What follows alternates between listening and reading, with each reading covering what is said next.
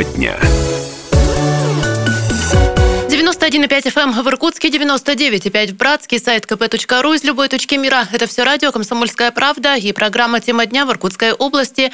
Начало пятого. Меня зовут Евгения Дмитриева. Приветствую всех наших слушателей и расскажу, о чем пойдет речь сегодня в эфире. Конституция – это я. Как принять участие в викторине и выиграть один из ценных призов – квартиру, машину или смартфон. Расскажу чуть позже, ну а в начале программы познакомлю с самыми заметными новостями и начинаю с хроники коронавируса. Сложная эпидемиологическая ситуация из-за распространения COVID-19 в Иркутской области сохранится в ближайшие две недели. Сейчас регион находится на пике заболеваемости. Об этом сегодня на заседании Комитета по здравоохранению и социальной политике Заксобрания Иркутской области заявила замминистра здравоохранения региона Елена Галинецкая. Она отметила, что после снятия ограничений уровень заражения повысился существенно, поэтому ждать быстрой стабилизации не приходится. Это будет происходить постепенно, и необходимо готовиться к тому, что сложная ситуация сохранится не одну и не две недели. На данный момент количество подтвержденных случаев COVID-19 в Иркутской области выросло до 5044, а прирост за сутки составил 164 человека. Вирус распространяется среди местного населения.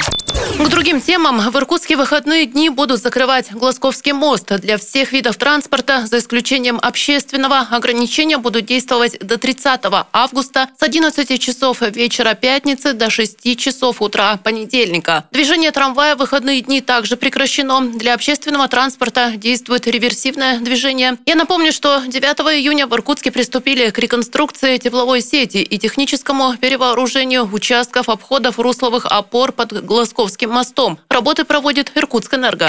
Идем дальше. В Иркутской области разработали концепцию по сохранению деревянных объектов культурного наследия. Этот документ создан по инициативе исполняющего обязанности губернатора Иркутской области Игоря Кобзева. Итак, в Иркутской области области сформирован реестр памятников деревянного зодчества. В нем 4000 объектов на территории 34 муниципальных образований. Также определен способ сохранения зданий. 154 находятся в группе риска. Им уделят внимание в первую очередь. Необходимые работы начнутся уже в следующем году. Выделен реестр многоквартирных жилых домов Иркутска, которые являются памятниками деревянного зодчества. Их будут восстанавливать с участием фонда капремонта и муниципальных программ. Реестр уже отправили в администрацию Иркутска. Интересно, что большинство памятников деревянного зодчества Иркутской области в частной и муниципальной собственности 5% областной, только один федеральный. Также определен перечень бесхозных памятников. Авторы концепции предлагают передать эти объекты в муниципальную собственность ну а памятники истории и культуры, которые утрачены, могут быть восстановлены при наличии достаточных научных данных для их воссоздания. И отмечу, что пилотными муниципальными образованиями для реализации мероприятий концепции могут стать Иркутск и Киринск. Продолжит Игорь Кобзев. Одно из ярких проявлений национальной культуры – это крупные фрагменты исторической деревянной застройки, не имеющих аналогов. Нам приводили пример и Томска, да, по-моему, был, там, где э, сам субъект участвует в федеральных и в том числе национальных проектах. Деревянные жилые дома и культовые сооружения XIX века сохранились во многих муниципалитетах региона. 3 июня решением коллегии при Министерстве культуры была одобрена концепция по сохранению памятников деревянного зодчества и включению их в культурный оборот до 2025 года. По моему поручению была создана рабочая группа по сохранению объектов культурного наследия Иркутской области. Возглавила Валентина Феофановна – рабочей группы разработан проект концепции сохранения памятников деревянного зодчества в регионе. Следующий шаг – реализация прописанных в ней мероприятий. Считая необходимо эту работу уже сегодня начать, не откладывая на более поздний срок.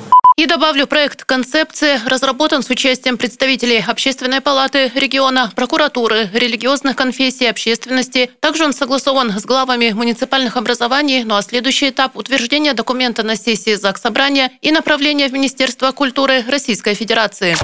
Идем дальше. Правительство Приангария продолжит еженедельный контроль строительства Ледового дворца «Байкал». Вот в эксплуатации крупнейшего спортивного объекта запланирован на август этого года.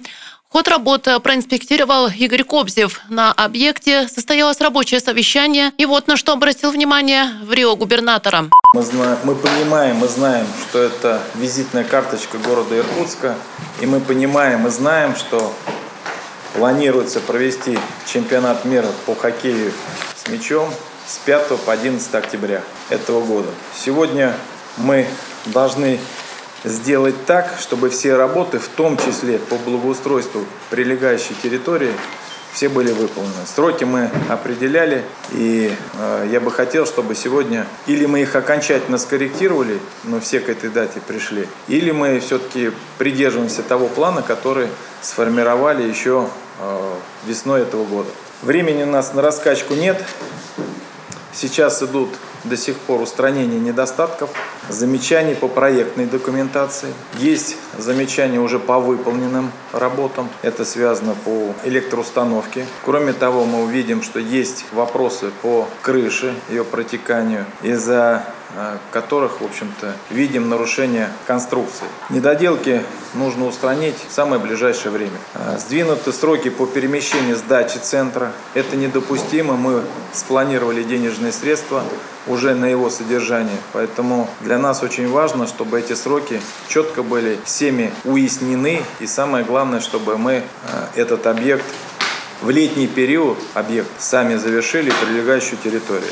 Мы должны сегодня сделать так, чтобы чемпионат мира прошел на высоком международном уровне, создав комфортные условия для болельщиков, комфортные условия для спортсменов и комфортные условия для всех жителей, которые будут участвовать в этом международном спортивном форуме. Я напомню, Ледовый дворец Байкал возведен в Иркутске к юбилейному чемпионату мира по хоккею с мячом. Площадь объекта более 50 тысяч квадратных метров, вместимость 6 тысяч зрителей. Спортивный комплекс включает в себя ледовую арену с конькобежными дорожками, дорожками для керлинга. Здесь также предусмотрено размещение спортивного и хореографического залов, тренажерных залов, конференц-зала, раздевалок, тренерских, судебных комнат, гостиницы и других помещений.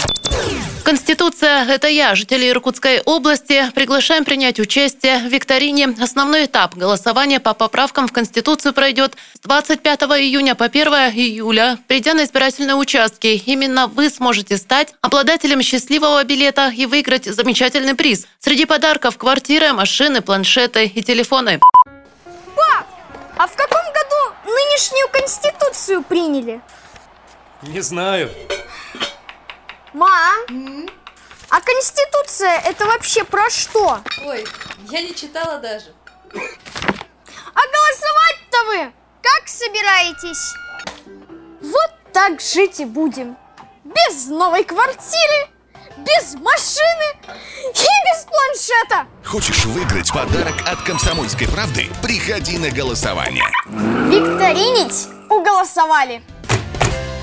Ну а тем временем в Иркутской области волонтеры Конституции начали работу на информационных точках. Эта акция продлится до 30 июня включительно в городах и районах области. Об этом рассказали в Министерстве по молодежной политике региона. Основная задача Всероссийского корпуса волонтеров Конституции – это информирование населения о предстоящем голосовании по поправкам в Конституцию России, о том, где и когда граждане могут проголосовать.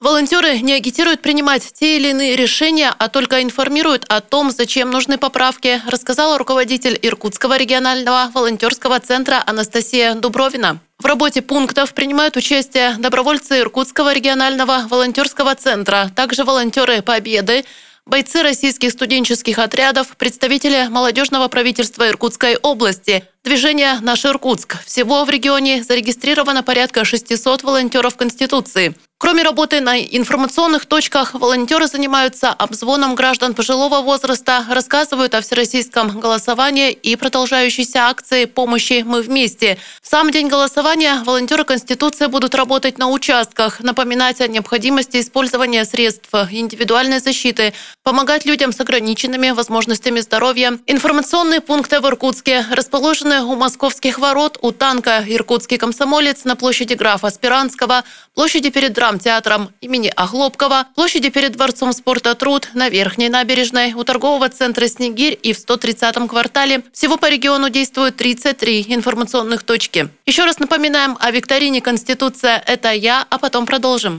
Конституция – это я. Приглашаем вас принять участие в викторине. Основной этап голосования по поправкам в Конституцию пройдет с 25 июня по 1 июля. Придя на избирательные участки, именно вы можете стать обладателем счастливого билета и выиграть замечательный приз. Среди подарков – квартиры, машины, планшеты, телефоны. Итак, голосуем в Иркутской области с 25 июня по 1 июля. Конституция – это я.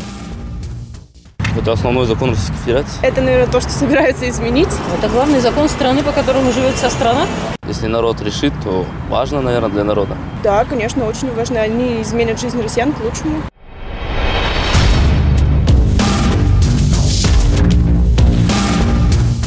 25 числа э, целую неделю, потому что никто, кроме нас, не решает, какая Россия будет в будущем. Да, чтобы были приняты все поправки. Каждый человек должен отстаивать свое мнение, во-первых, и, в принципе, от того, как мы будем реагировать на все события происходящие. В общем, жизнь наша будет зависеть от этого.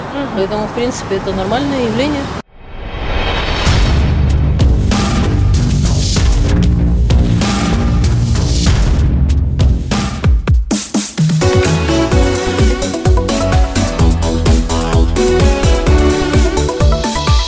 Тема дня.